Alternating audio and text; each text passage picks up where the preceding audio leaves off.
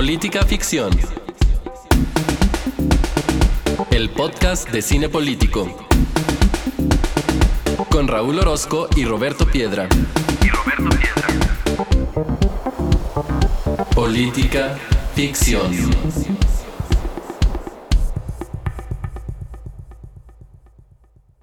Bienvenidos sean todos a esta, no, a este tercer episodio, no, a este primer episodio de la tercera temporada de Política Ficción. Estamos muy contentos de que nos hayan acompañado en este proyecto hasta ahora y más contentos aún porque nos acompaña un invitado muy especial ya sabrán ustedes quién ahorita en un momento. Mientras voy a empezar por presentar a pues mi compañero de fórmula, a Roberto Piedra, quien está, quien está siempre aquí en este podcast que como decimos es el podcast en el que hablamos de cine en clave política. Roberto, ¿cómo estás? Bienvenido a la tercera temporada de Política Ficción, de tu Política Ficción. Bien, Raúl, ya estaba medio preocupado, ya se me decía que no me renovabas una tercera temporada, pero qué bueno que sí me renovaste el contrato. Aquí andamos. No, renovado. Mínimo renovado el contrato y la gente no tiene por qué saber esto, pero resulta que también vamos a trabajar en, en otro proyecto juntos, entonces más que renovados estás. Y bien, pues como les anticipaba, el día de hoy tenemos un invitado muy especial, alguien a quien muchos de ustedes ya conocen. Este, él es Alejandro Alemán, mejor conocido en el bajo mundo del Twitter como arroba el Salón Rojo. Él es crítico de cine de Eje Central, El Universal, es una de las mentes maestras detrás de Filmsteria, y pues también ahorita en su proyecto Citizen Boomer, que se me hace un gran nombre y digo, híjole, ¿cómo, ¿cómo no se lo gané? ¿Cómo estás, Elsa? ¿Qué tal? ¿Cómo están? Muchas gracias por haberme invitado, porque así como Josué en Filmsteria se queja de que nadie entiende deportes, yo me quejo de que nadie le gusta hablar de política. Y, y la verdad es que sí es un tema que a mí me apasiona. Quienes me sigan en Twitter lo sabrán, lo sabrán bien. Y, bueno, pues muy contento de estar aquí. Sí, cabe decir que ahí en, en Twitter Elsa, pues además de estar muy activo con lo que tiene que ver con temas de cines, pues también está ahí muy metido en, en el acontecer político. Ahí te vemos, este, pues, pues tundiéndole a quien hay que tundirle a veces, ¿no? Pues sí, que, mucho, que, que, la mayoría del tiempo pues es a Andrés Manuel López Obrador, ¿no? Pero bueno, a este gobierno en general. Sí, no te preocupes. Hay quien ha dicho en este podcast que dice, no, oigan, nunca, nunca dejan un episodio irse limpio al pobre señor. pues es que él no se deja, hombre. no hay manera, ¿verdad? No hay manera. Ya no hay manera. Oye, Elsa, pues vamos a arrancarnos con este episodio de política ficción en el que vamos a hablar de Joker. Este, tenemos la costumbre de primero dar una pequeña contextualización y Roberto de la película, luego Roberto nos acompaña con una contextualización de los temas políticos de los que vamos a hablar y ahorita nos soltamos con la discusión, ¿va? Perfecto pues nos arrancamos. Entonces, empecemos por decir que Joker es esta película de 2019 que fue dirigida por Todd Phillips, sí, el mismo que nos trajo de Hangover, y protagonizada también por el que es quizás uno de los mejores actores de su generación, como le es Joaquín Phoenix. Y, y en esta cinta vemos pues el génesis de uno de los villanos más icónicos del mundo de los cómics, el Joker, el Guasón, o ya de plano, como algunos dicen, el Bromas. Pero bueno, Sí, de por sí la película, esta película Joker ya venía haciendo algo de ruido, tanto por la selección de su director como de su protagonista, pues esta bomba explotó cuando ganó la película El León de Oro en Venecia. Ahí sí como que todos dijimos, ah, caray, ¿de qué se trata? Entonces como que sí estamos hablando en serio, ¿verdad? Y la respuesta, pues es que sí. Phoenix nos deslumbró a todos con una gran actuación que de inmediato nos puso a pensar si su Joker se trataba del mejor Joker que habíamos visto en la historia del cine y en lo que, en lo que a Todd Phillips eh, respecta, pues nos entregó también un filme influido muy claramente por, eh, por el cine de Scorsese, en específico por Taxi Driver y The King of Comedy. Y para muchos, pues Joker, esta, esta película de Todd Phillips, Joker, pues digamos que empujó a las, o le dio un paso adelante, o exploró un nuevo territorio en lo que respecta a las películas que están basadas en un cómic Quizás no habíamos hablado con esta intensidad de una película eh, de esta naturaleza desde el Nolan, de, desde el Batman, perdón, de Nolan. Entonces, pues yo creo que tenemos mucha tela de dónde cortar en esta película.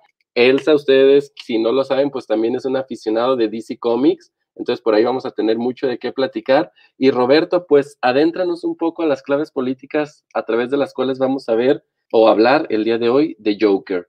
Sí, yo creo que ni, ni la película que mencionaste, ¿eh? yo no recuerdo recientemente otra película que haya sido más sobreanalizada en términos políticos y sociales que esta. En me acuerdo cuando salió esas semanas, eh, Twitter, las pláticas de amigos, la televisión, todo era un gran política ficción en el que todo el mundo le estábamos dando vueltas políticas y sociales a esa película. Y es que señala muy bien que hay un gran problema allá afuera, o mejor dicho, hay, hay varios. Por ejemplo, tan solo en México, casi cada uno de, cada cinco habitantes presenta al menos un trastorno mental, al grado que ya es una de las primeras causas de discapacidad, si no es que ya se convirtió en la primera. Y como casi todo, esto se trata también de un asunto de desigualdad, porque está demostrado a nivel mundial que las enfermedades mentales se observan más en entornos de violencia, pobreza, abuso y otras condiciones desfavorables. Y ahí están o estamos, no sé si incluirme, todas estas personas pues, conviviendo, existiendo, pero con una losa pesada que alguien le debería de ayudar a cargar. Y ese alguien son principalmente dos figuras, el Estado y la sociedad. Pero el Estado ha demostrado ser insuficiente, indolente o inoperante en muchos aspectos y la sociedad no está lo suficientemente educada en estos temas y desestima casi todo lo que tenga que ver con salud mental. Basta con ver el caso que está actualmente en boca de todos con el caso de Simone Biles, una de las mejores gimnastas de la historia, también con Naomi Osaka, por supuesto, quien acaba de encender el pebetero de Tokio 2020. Ambas son deportistas de élites, ganadoras a muy temprana edad de las competencias más importantes en las que se desempeñan, pero que reconocen por fin tener condiciones de salud mental que no les permiten continuar. ¿Y qué opinamos afuera? Pues no las bajamos de generación de cristal, de débiles, faltas de carácter y demás. Y eso por ellas que son famosas, porque el resto de las personas como Arthur que viven en nuestras ciudades y en especial en las grandes ciudades, pues no tienen ni siquiera el beneficio de la atención como se ve en la película. Y nuestras ciudades, como les digo, no son lugares para los parias como Arthur. Nadie los mira, nadie los atiende, nadie los comprende. Y la verdad es que ignorarlos es fácil cuando no se es como ellos y cuando no se sufre como ellos. Y a eso, pues están en medio de un estado indolente y una sociedad que, que tampoco coopera. Entonces, yo creo que ya con eso me quedo, Robert. Totalmente de acuerdo, Roberto. Yo creo, les voy a proponer que iniciemos esta conversación con Elsa, empezando primero con un poquito sobre la película y después nos vamos adentrando un poco a poco a los temas políticos de la misma. Y quisiera preguntarte, Alejandro, pues ya pasaron dos añitos de que se estrenó esta película, como que ya tenemos la distancia suficiente para analizarla con mayor mesura. Y quisiera preguntarte si te parece que con Joker estamos hablando realmente de un hito en lo que se refiere a las películas basadas en cómics y por qué?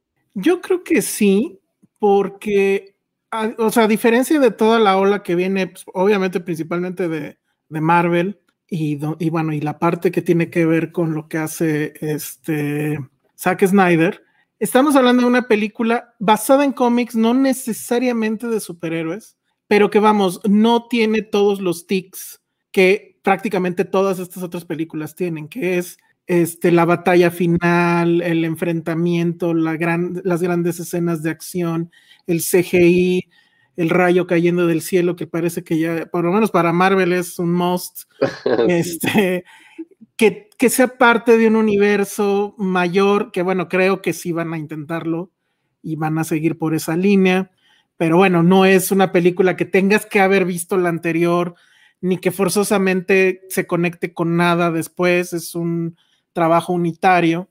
Pero además, o sea, si Nolan apelaba al cine tipo eh, Michael Mann con Hit, por ejemplo, y obviamente pues con los, eh, también su manía de seguir copiando, y no lo digo de manera despectiva, yo creo que todos copiamos en algún punto, pero este, seguirle copiando a Kubrick, por ejemplo, eh, en este caso sí ya la, conexión con otro tipo de cine que no necesariamente es cine comercial, incluso me atrevería a decir, o cine familiar, luminoso, colorido, que es el caso pues, de todo lo que le roba a, Martin Scorsese. Yo creo que eso ya la desmarca completamente de, de todo lo que se venía haciendo. Y a mí me parece que sí es importante porque creo que sí enseña que hay otra forma porque ya llevamos, ya no sé cuánto tiempo lleva el MCU. Incluso el MCU ya también se está dando cuenta, creo, que, tiene que cambiar. Y en cierta forma en la televisión se está volviendo más sofisticado incluso. Pero definitivamente Joker es parte de eso, ¿no? O sea, es un asunto de e, el medio puede dar otras cosas, no es la única forma. Y eso a mí me interesa mucho porque yo sí creo en el cómic como medio. No me parece que ni que sea un género, ni que sea este arte menor. O sea, yo creo que se pueden decir cosas muy interesantes con los cómics. Y no cómic es luego, luego así monitos y niños, ¿no? O sea, nada que ver. Saludos a Díaz Martínez. Saludos a Díaz Martínez, obviamente. Que no ha leído Watchmen en, en, papel, entonces la vio con Zack Snyder y pues no. Entonces, este, yo creo que todo eso sí lo tiene Joker. No, o sea, intenté hacer el ejercicio de volverla a ver antes de, venir aquí con ustedes. Desafortunadamente el tiempo no me dio. Sí la puse, digo, vi un, como la, la primera mitad. No me parece que haya envejecido todavía. Yo creo que está completamente eh, bien fincada. Y este, y bueno, pues por ahí se rumora, ¿no? Que el nuevo Batman, el de, ¿cómo se llama este hombre? El de, ¿El de Patterson. El de Patterson probablemente esté ligado con este Joker porque a lo mejor las fechas coinciden, el, Batman de Patterson sí se ve como de, los 70 ¿no? Con su muscle car y demás. Entonces, pues ya veremos. Pero por lo pronto, pues sí me sorprende. Eh, cinematográficamente hablando, lo que me sigue incomodando mucho es el director. No es un director con una gran eh, filmografía. Tiene cosas divertidas, ¿no? Este, de Hangover, básicamente pero no es alguien del que hubieras esperado un trabajo tan bien hecho. El autor Todd Phillips. Sí, no, no, no, no, para nada, ¿no? No, no, no, no, eso no está pasando. En todo caso, pues es un buen eh, maquilador o artesano, me, puedo atrever incluso a darle ese eh, nombre, porque bueno, pues definitivamente robó bien, ¿no? De, de, donde tenía que robar. Y la propuesta, pues es increíble, que es básicamente, imagínense que tenemos al Joker de Alan Moore, mezclado con Taxi Driver, con este, The King of Comedy.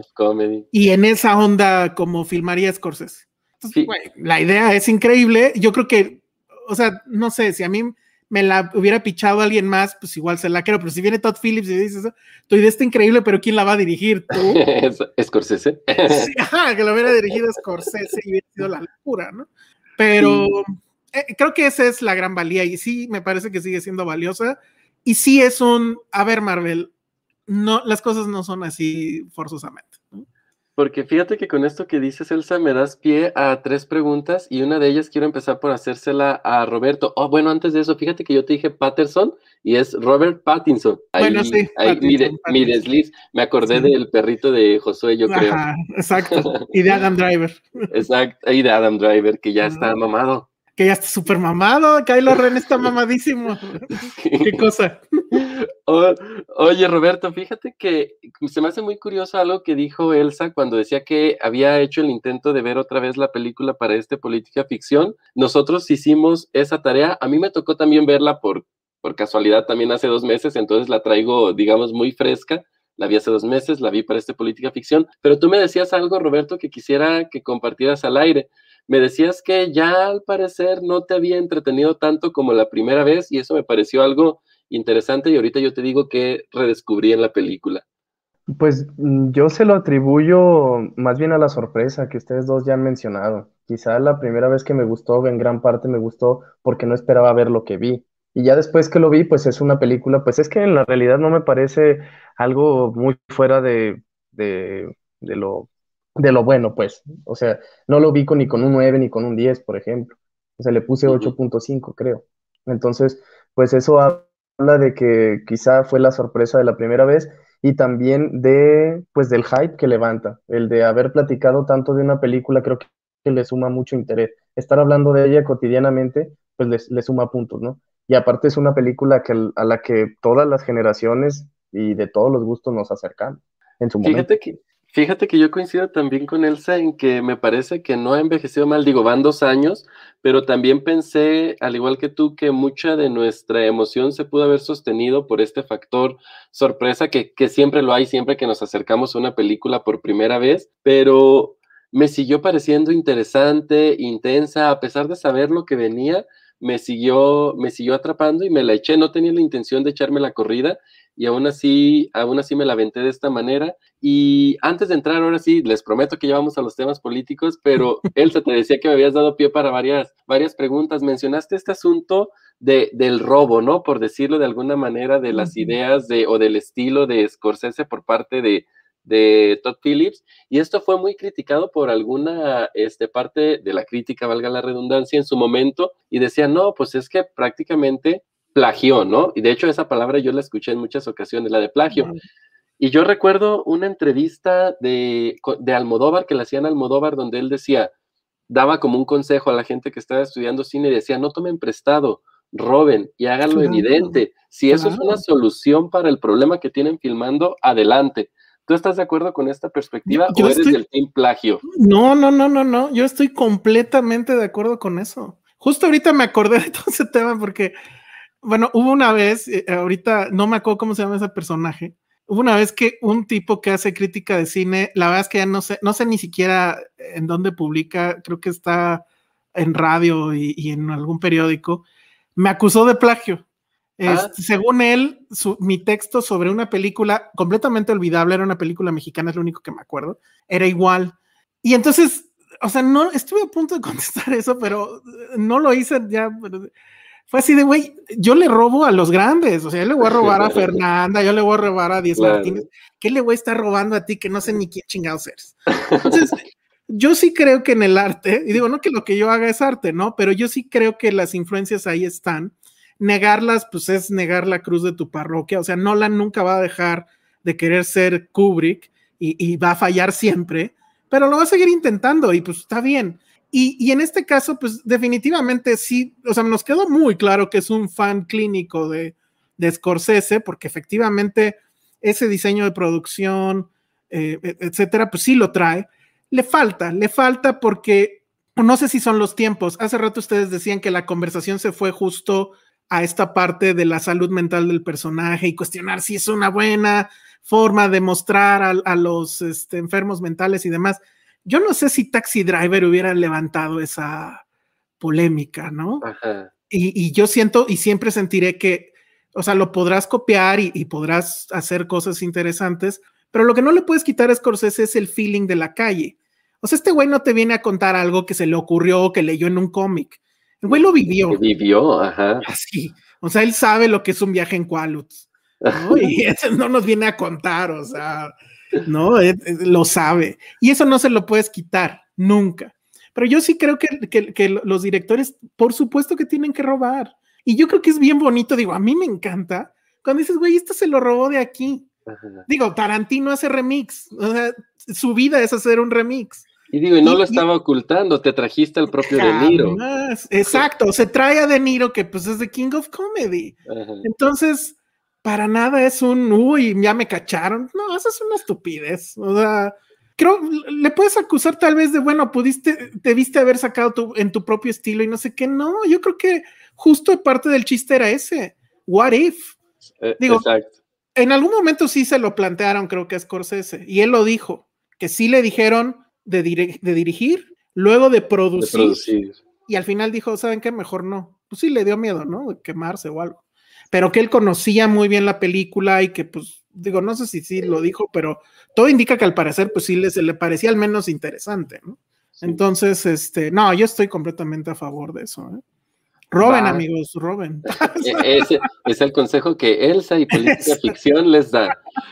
Exacto, sí. Pues, ¿qué, les parece entonces si dejamos el terreno de la ficción para meternos al de la política aquí en Política Ficción y, nos arrancamos con esta conversación contigo, Roberto? Este, y vamos, digamos, con la primera pregunta en este sentido. Eh, la pregunta, Roberto, Elsa, empieza, este, lo que escuchamos de fondo es a través de la radio la situación por la que está pasando Gotham, ¿no? Y es una situación este, complicada, es una situación de crisis en muchos sentidos, crisis económica es quizás la más evidente porque también se hablan de empleos perdidos y todas estas situaciones. Por supuesto que está el tema de la basura que está inundando las, las calles.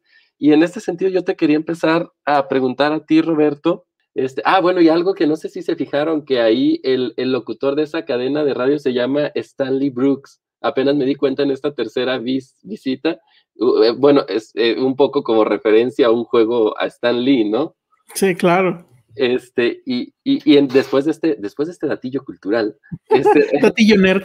Datillo nerd, vemos, vemos pues esta situación ahí al inicio de la película y más adelante vemos que se empiezan a cortar los servicios públicos. Uno de ellos pues es precisamente el que atiende a Arthur Fleck con su asunto de la, eh, del tema mental. Pero ¿cuáles son los riesgos que tú ves, Roberto, cuando un Estado entra en crisis económica y su primer salida es este, recortar los servicios básicos. Y evidentemente hacemos esta pregunta porque hay un paralelismo, ¿no? Con la situación que estamos viviendo en el país.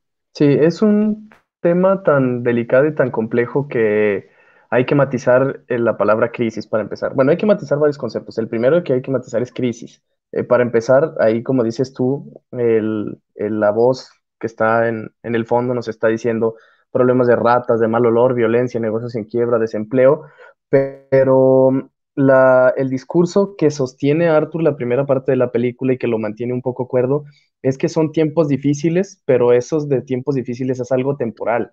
Y todos siempre decimos eso, son tiempos difíciles, pero vendrán mejores, ¿no? Pero al parecer siempre se está así. Y depende los ajustes que tiene que hacer el Estado del tipo de crisis que enfrente. Por ejemplo, por los modelos de los carros y todo lo que pasa en la película, sabemos que no estamos situados en 1929 entonces ahí sabemos que la solución, o al menos lo que se ha hecho célebre de la crisis de 1929, es la que conocemos como la solución, que fue el New Deal. Y ahí en vez de recortar, se hizo exactamente lo contrario, se, se inyectó, se invirtió, se dinamizó. Entonces, crisis no siempre es sinónimo de, austeridad, de abrocharnos el cinturón, de austeridad republicana, como les gusta decir por ahí. No siempre es así porque una de las funciones del Estado precisamente es, rescatar, dinamizar, inyectar. Y en medio de todo eso está algo como el trabajo social, las oficinas de social services que le conocen en Estados Unidos, ¿no? Que es un estado aparentemente de bienestar porque está fundado en, esa tradición ah, eh, eh, anglosajona del estado de bienestar, bueno, anglosajona también derivada en su momento de, de Alemania, pero es en realidad lo que vemos en la película, ese estado de bienestar termina en algo tan sencillo como un cuartito a cargo de una persona que está rebasada de cientos de casos como el de Arthur al día, a la semana, y apila expedientes en estanterías que tiene rebasadas, desorganizadas y traspapeladas en ese famoso cuartito. Entonces, a eso se resumió eh, el papel del Estado en la película, pero como te dije, no siempre es así. Y luego, si la crisis está dentro del Estado, o sea, si se trata de gobernabilidad, pues cómo el Estado va a ser el que dinamice y el que arregle, ¿no? Entonces, ahí es la cuestión interesante de qué es crisis, cómo se resuelve y si es una cuestión de inyectar recursos o no, porque no siempre una crisis se trata solo de, pobreza, eh, pérdida de empleo y cierre de negocios. Muchas veces, pues es más complejo. Oye, Elsa, con relación a esto que dice Roberto, en la película, pues claramente estamos viendo al Nueva York de los setentas, ¿no? Yo sé que tú amas Nueva York, que es una ciudad que, te encanta y que le tienes ahí como ese, ese feeling, este, y estamos viendo Nueva York de los setentas, un tiempo complicado para Nueva York, pero del cual la ciudad este, salió adelante, en buena medida con, con las rutas que señala quizás eh, Roberto, pero yo también quisiera preguntarte este asunto de los tiempos de crisis, porque parece ser que, digo, y no voy a engañar a nadie diciendo que tú aquí eres mayor que nosotros. Parece ser que general. ¡Qué quemón! ¡Qué quemón! Bueno, e, e, el Citizen Boomer te delata. Muy bien. Pero hemos, hemos crecido todos constantemente con la palabra crisis a nuestro alrededor, ¿no? Este, y nos podemos ir en diferentes momentos de la historia de México y pensar en distintas crisis económicas que nos han tocado vivir, que te han tocado vivir. Sin embargo, hoy nos encontramos también en una situación complicada en el país y la solución ha sido esta que ha dicho Roberto, ¿no? Dinamitar eh, servicios, este, dinamitar. Hoy, hoy tenemos madres que no pueden dejar a sus hijos en las guarderías. En el caso de Joker tenemos enfermos mentales que ya no tienen este, e, esta asistencia que, que les proveía el Estado. ¿Cómo ves estos riesgos o cómo los has experimentado también eh, en el caso mexicano? ¿Cómo los ves en la película? A mí, me llama mucho la atención que una película basada en cómics tenga esto. En realidad eso viene del el cómic de Alan Moore, este, The Killing Joke, donde Joker es esta persona pobre vive en un cuartito que, pues, incluso la casa que la que se ve que eh, vive en la película es más grande, él vive literal en un cuartito con su esposa que además está embarazada. Él es este eh, intenta hacer este stand-up, pero lo hace muy mal. O sea, no tiene éxito eh, siendo stand pero tal cual. Y, bueno, es de chistes, obviamente, ¿no? No tanto como el de ahorita, que es más, o sea, pero bueno, se dedica a eso.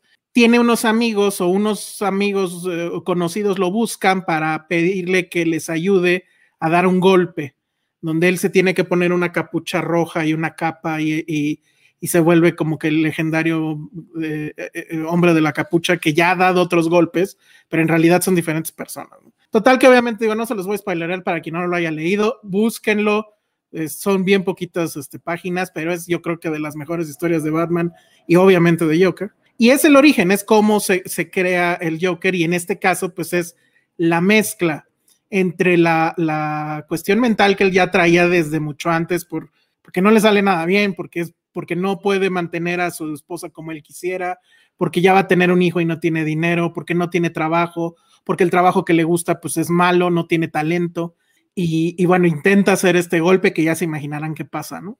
Entonces, este, que todo eso venga en una película de cómics eh, eh, años 2000 y tantos, a mí me parece que es algo novedoso.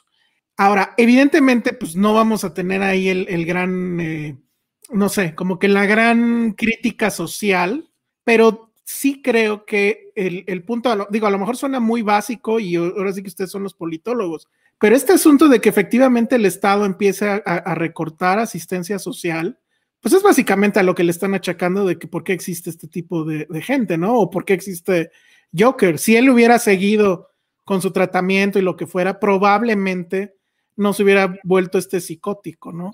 Que es una mezcla de muchas cosas, pero esa, a mí me parece que la película sí es muy eh, insistente en eso, de de que ya van a cerrar la oficina esa, ¿no? Pero creo que es justo, o sea, aparte de todo, ya no vas a tener la ayuda gubernamental.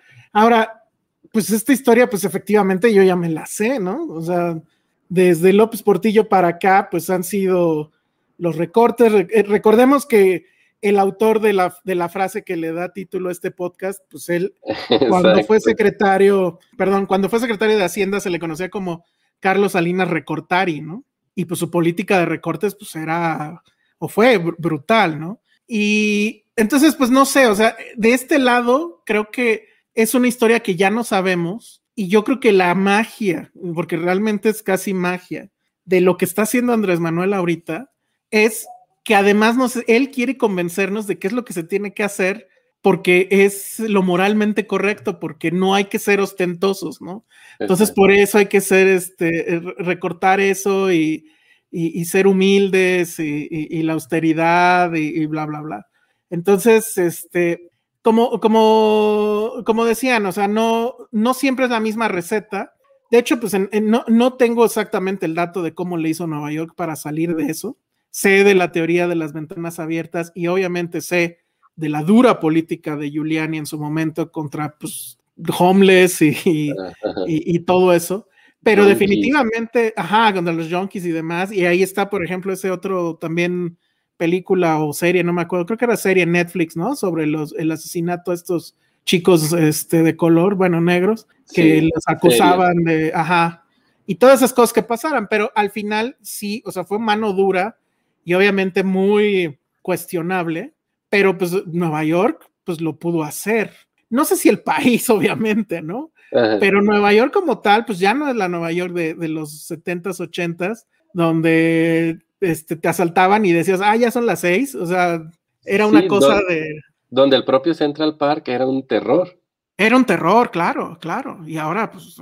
Entonces, o sea, en resumen, a mí sí me parece que es interesante que toque el tema. Evidentemente no es una película que quiera abordarlo más. De hecho, también creo que eso es una deuda porque creo que el cine de Scorsese sí nos da como que más datos sobre eso y, es, eh, eh, pues sí, es más rico en ese sentido, pero eh, definitivamente es un gran dato. Y sí, o sea, la, ves ahorita la película y recuerdas ese dato y dices, ching, o sea, ¿cómo es posible que estemos en eso aquí y ahora? y en cosas tan graves como pues la medicina para el cáncer y los niños, ¿no? O sea, para quien no está enterado ya con esto acabo, este, pues ayer o antier en el noticiero con Ciro, este, pues ya se ve que los hospitales no te están haciendo los estudios porque no tienen, los tienes que hacer tú por tu lado en el privado y eso, bueno, O sea, la salud me parece que eso es fundamental y es el, el caldo de cultivo para que sucedan cosas terribles, ¿no? Sí, y justo pues ahí ha habido un golpe pues muy duro, como tú bien mencionas, Elsa, con el tema del desabasto de medicamentos y en general, pero específicamente lo que tiene que ver con los medicamentos para los niños con, con cáncer. Y mencionabas algo acerca de, de, lo ostentoso y de, de, la opulencia, y eso me da paso para la siguiente pregunta que le quiero hacer a Roberto. Eh, nosotros vemos en Joker a una sociedad enojada, ¿no? está enojada aparentemente con sus gobernantes, pero eso no es como tan claro de ver, pero está muy enojada con los ricos. Incluso los diarios, cuando los ves por ahí a la pasada, hay frases como tan fuertes como kill the rich y este tipo de cosas, ¿no? Thomas Wayne, pues digamos que en este caso en la película personifica este, a este grupo, a esta élite. Y yo quisiera preguntarte, este Roberto, digo, en Joker vemos un momento en el que Thomas Wayne tiene una frase muy desafortunada y en la que cataloga precisamente como payasos y perdedores a la gente que él considera que no ha logrado hacer nada con su vida. Y es a partir de esta frase que te quiero preguntar si los ricos o la élite empresarial este, de, de, este país tiene alguna, de este país porque ya estoy hablando de México, tiene alguna responsabilidad en este sentimiento que también se ha gestado aquí en el país o, o, o la cosa viene por otro lado. Creo que de las dos. O si tomamos eso de viene por otro lado, de las tres. Porque para empezar, la desigualdad, sin que los ricos hagan nada, la desigualdad duele. La desigualdad es una, es una situación indeseable. Quizá para quienes están arriba en la pirámide de la desigualdad, pues es una situación que da estatus, que enaltece, que hace mejor a la persona. Pero para quien está abajo, por supuesto que duele. Y no por el hecho de que tú estés abajo y veas cómo otros se pavonean, cómo tú puedes, tú no puedes comprar algo y otros sí y tampoco, ya hemos dicho aquí muchas veces que la riqueza, producto de un trabajo honesto y de todo lo que hemos dicho, pues no es inmoral por sí misma.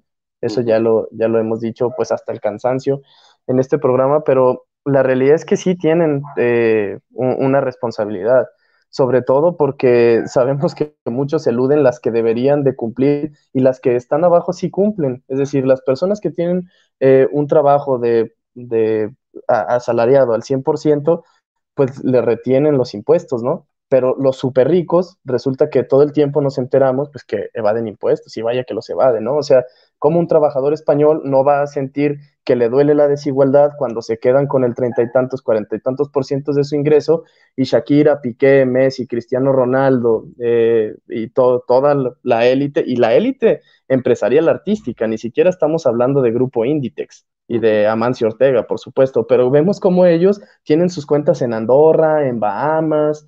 Entonces, a pesar de que ganan cantidades exorbitantes e insultantes de dinero, ni siquiera cumplen con sus obligaciones básicas y uno que gana unos euritos sí, la duele y es en parte también propiciada por eh, la falta de, de, empatía y de responsabilidad ética y pública de estas personas.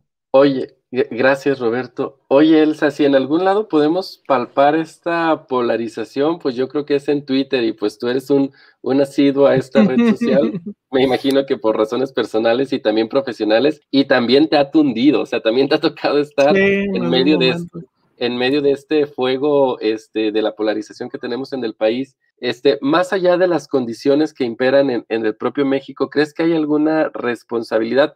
Digo, parece ser, y ya lo hemos hablado en otras emisiones del podcast, que del lado de la autoridad, pues hay una muy clara, ¿no? Porque se ha dedicado a exacerbar este sentimiento en lugar de, pues, unificar a este país, ¿no? Pero del otro lado, ¿cómo lo ves? ¿Sí nos han dado razones para este enojo? Por supuesto que hay razones para el enojo, pero el asunto es cuál es la solución.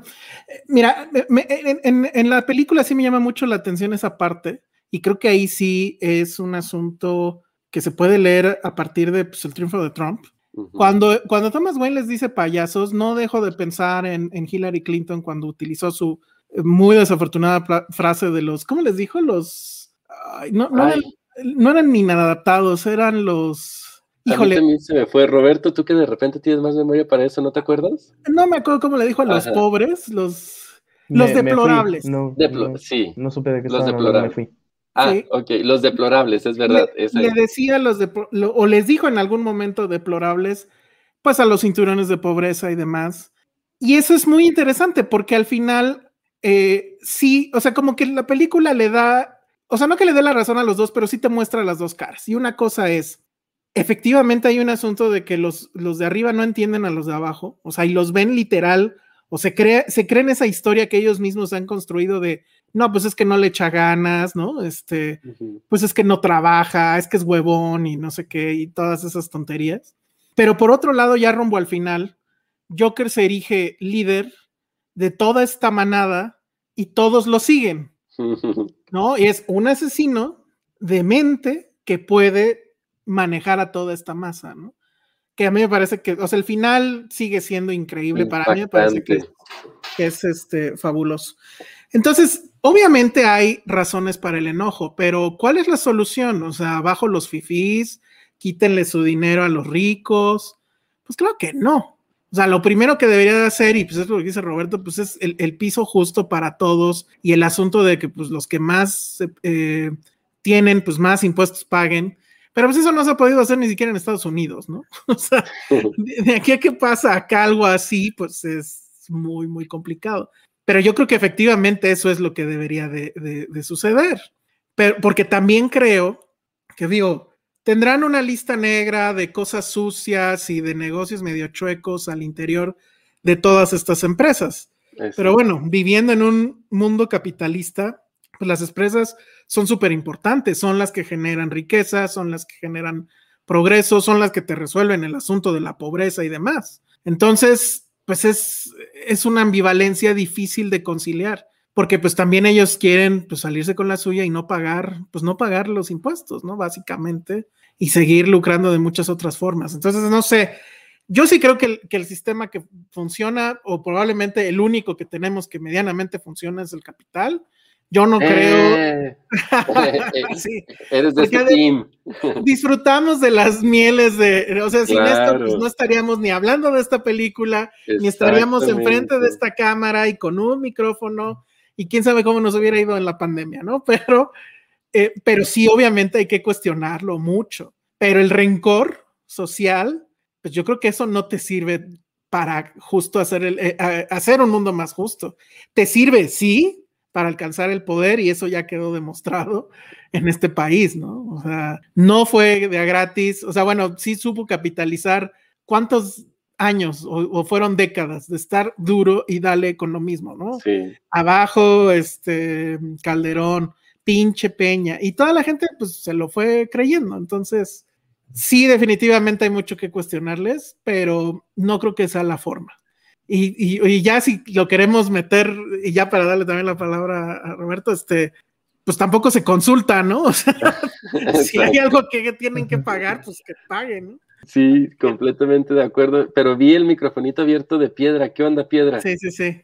Sí, y es que eso que, acaba de decir Alejandro es algo de lo que me parece más interesante y más complejo en términos eh, politológicos, económicos que plantea la película, cuando decía eh, Alejandro de la cuestión de las empresas son las que generan la riqueza. Ahí la, eh, la mamá de, del Joker pone algo en la mesa que es, a ver, güey, tú generas la riqueza o la estás generando, yo la estoy generando, yo y todos los otros que estamos en tu planta, en tus empresas, en tus pasillos, todos los, todos nosotros somos los que producimos, la riqueza la generamos nosotros.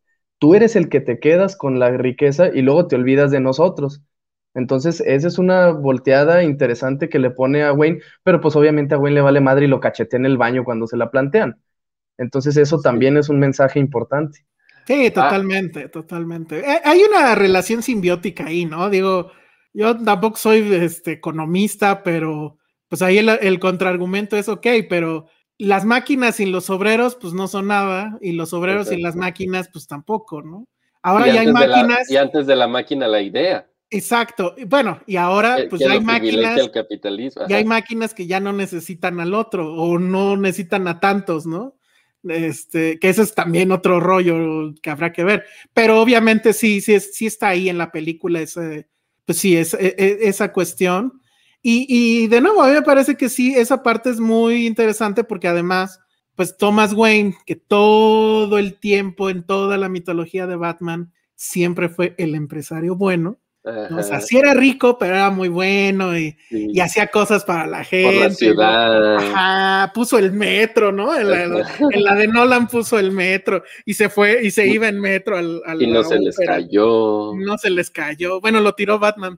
Porque ahorita que habla Roberto de esta escena del baño, pues lo que antecede precisamente es esta noche de gala que tienen y algo que me habla de la desconexión que sí precisamente impera en algunos de los ricos y pues que facilita el, el, discurso polarizante es que están, como dije, desconectados porque lo que están viendo es Tiempos Modernos de Charles Chaplin, una película que ya vimos aquí en Política Ficción, que precisamente lo que hace es criticar el modelo de producción del cual ellos forman parte y que se encuentran en la cúspide, ¿no? Entonces me parece curioso anotar eso. Y yo creo por el tiempo les voy a lanzar una última pregunta antes de pasar a una serie de preguntas, una ronda rayo que traigo ahí preparada para ustedes de, de nomás sí o no. Pero Elsa, quisiera empezar en esta ocasión contigo, porque así es referencia a esta escena que a mí también me parece impactante, que es el final de la película, donde vemos precisamente que tiene este accidente el personaje de Arthur Fleck ya convertido totalmente en el Joker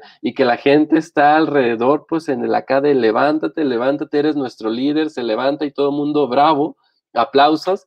Y la pregunta es la siguiente, con, con base en esta escena, Elsa, ¿estamos tan enojados como sociedad que no estamos realmente viendo que aquello que pensamos que es una solución en realidad significa apagar el fuego con gasolina? Si lo pensamos en nuestra sociedad, yo creo que sí. O sea, a lo mejor es exagerado decir en términos ya tal cual de gasolina, pero definitivamente el triunfo de Andrés Manuel López Obrador no puede entenderse si no es por ese coraje. Y sí creo que una crítica válida al sistema anterior, digo, de las muchas, pero el último chiste y el chiste que tal vez nos va a costar más caro es que justo por su culpa es que él llega. Por otro lado, creo que también hay ciclos en la historia que son inevitables. Y yo sí creo que era momento ya también de decirle a, esa izquierda, que pues no tiene nada de izquierda, pero bueno, aventarla al ruedo y decir, órale, vas. Te toca. Y sí, y yo, yo, yo no dudo, digo, aquí ya nos vamos a poner, o yo me voy a poner muy X-Files, porque yo sí me imagino una reunión Salinas, este, Peña, no sé si Slim, pero digamos, ¿no? Que en algún momento dijeron, ¿saben qué? Ya, que gane, que la cague y luego recuperamos. Yo creo que por ahí tal vez iba la idea y les está saliendo increíble porque este güey tal cual no da una, pero sí tiene una cosa en la mano que es muy valiosa y es justo el enojo. Y el enojo creo que es combustible para muchas cosas. Insisto, no ha llamado a tomar Palacio, ¿no? O bueno, en cierta forma ya lo tomó él, pero la tentación del autoritarismo ahí está muy latente, rodeándose de militares. Todas estas cosas te hacen dudar y te hacen decir, híjole. Pero el gran problema va a ser ese, o sea, cómo hacerle ver a la gente que el rencor social, pues no te va a llevar a nada. O sea, sí te podrás burlar en Twitter y decir, ay, el, eh, ¿qué? La vitacilina. Que es justo este, ese coraje de sentirse perdedores todo este tiempo. Y esa es la parte bien complicada, porque pues digo, si Hillary Clinton les dijo, ¿cómo? Ya se me olvidó. Deplorables. los deplorables, pues nosotros, ¿cómo les hemos dicho? No sé, pero eh, es muy difícil conectar con esas personas a las que llamamos chairos, pues, pero, pero pues debe haber una forma, porque si no, no, no veo cómo, ¿eh? Esa es, esa es para mí la, la gran bronca. De, de, acuerdo con eso, Elsa. Misma pregunta para, para ti, Roberto. Es decir, estamos tan enojados eh, nos ha tocado pasar por tanto que no nos damos cuenta de que las soluciones en realidad no son solución y que parece ser que más bien avivan el problema. ¿Tú qué piensas? Puede ser, puede ser, pero también puede ser que nada más estemos ante el principio básico del juego de la democracia, que es alternar el poder. Eso puede ser en el sentido más estricto. Y es que eh, uno de los comentarios Ojalá sea eso, ojalá sea eso, pero también hay elementos para pensar que no, y no solo aquí. Pues sabemos, y está muchas veces demostrado en la historia, podríamos hacer una gran lista de que después de un gran volantazo a la derecha y fracasa, viene un gran volantazo hacia la izquierda. Y después de ese gran fracaso del volantazo hacia la izquierda, viene otra vez a la derecha. Es decir, eh, parece esa, esa ese comportamiento veleidoso, pero extremista, pero que también no es irracional, me parece, por parte del votante, porque si los resultados son estrepitosamente eh, erróneos, incorrectos, pues no me parece que esa reacción sea irracional, me parece eh, racional. Ahora, eh, si se trata como tal de este personaje, yo diría que no, del presidente actual, porque tampoco veo cómo le hubiera dicho yo, con qué cara como politólogo le hubiera dicho a alguien que volviera a votar por el PRI o que volviera a votar por el PAN. Es decir, eh, me parece que también tiene mucho que ver con la baraja de opciones que tenemos.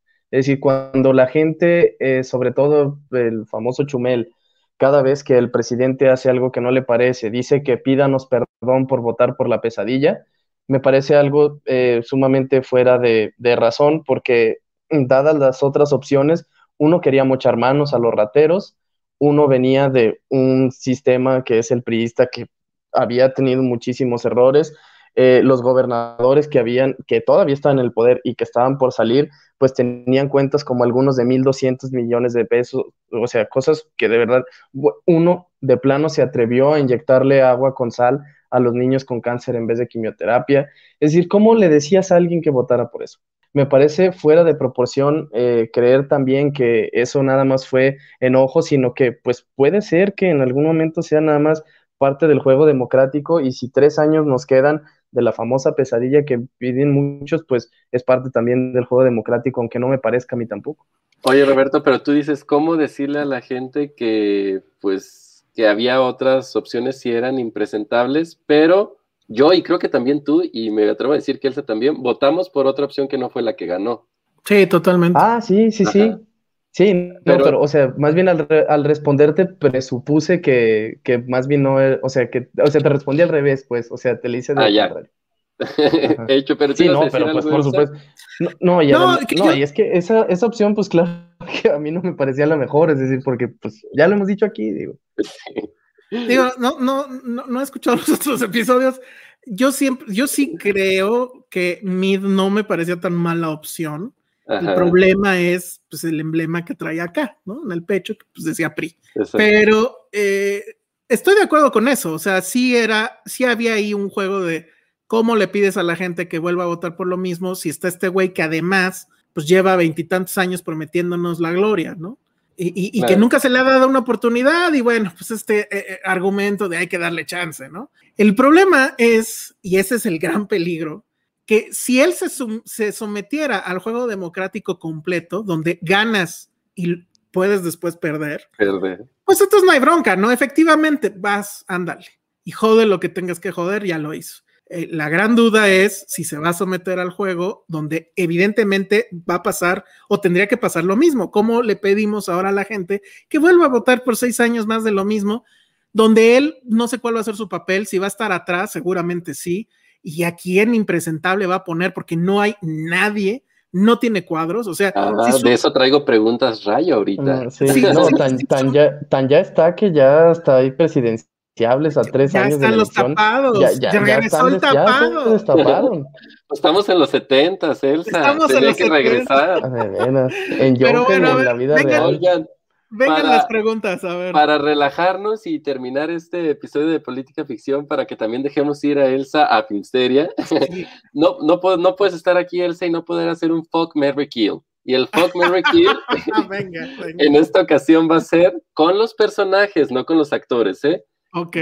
Joker de Nolan, Joker, o de Ledger, pues, de Leto y de Phoenix. Fuck, Mary Kill. Está muy fácil. Kill es Leto, definitivamente. Este, Mary este, sería eh, el Head Ledger, Ajá. este Heath Ledger y este y lo que me falte pues este con Joaquín Phoenix, sí. Tú, Roberto, sí, sí, estoy en desacuerdo, ahorita voy a decir por qué. Ok, a ver, venga. Ay, porque el otro está muy guapo, ¿no? ¿no? Tú, Roberto. No, no, yo. Eh, eh, los personajes, parte, ¿eh? No pues, sí, sí, igual, ¿no? No, no, igual. ¿no? Igual. Pues, Ay, no, yo siento. Yo, yo siento que es más, yo siento que hay más maldad en el de en el de Phoenix, entonces por eso sería Kill.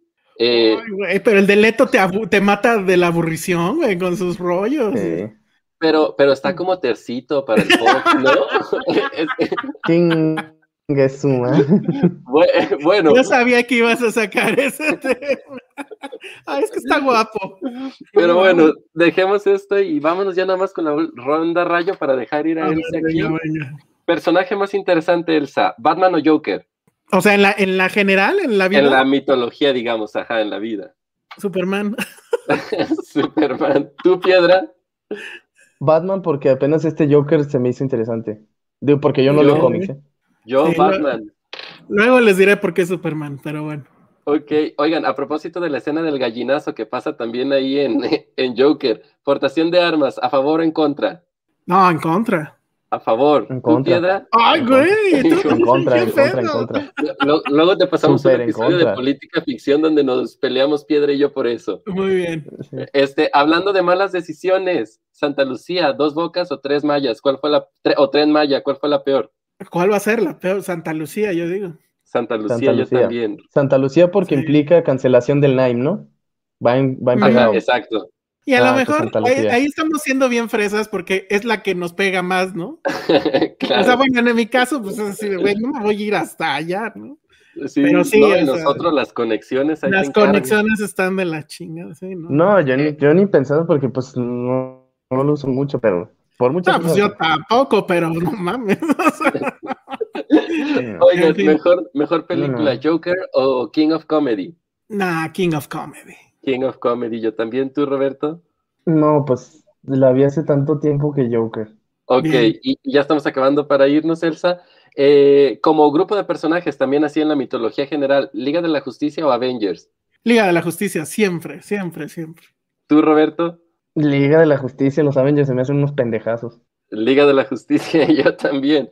El dato nerd ahí es que la Liga de la Justicia fue antes que, Que que los Avengers. Sí, o sea, fue antes incluso que los Cuatro Fantásticos.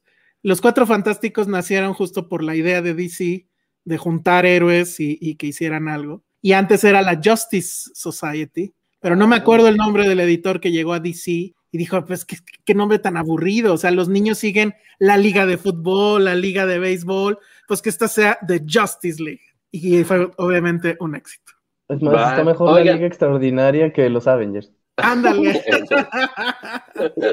Dos últimas preguntas de la ronda rayo y nos vamos. Venga. Este, mente más siniestra detrás de la 4T, Bartlett o Epigmenio.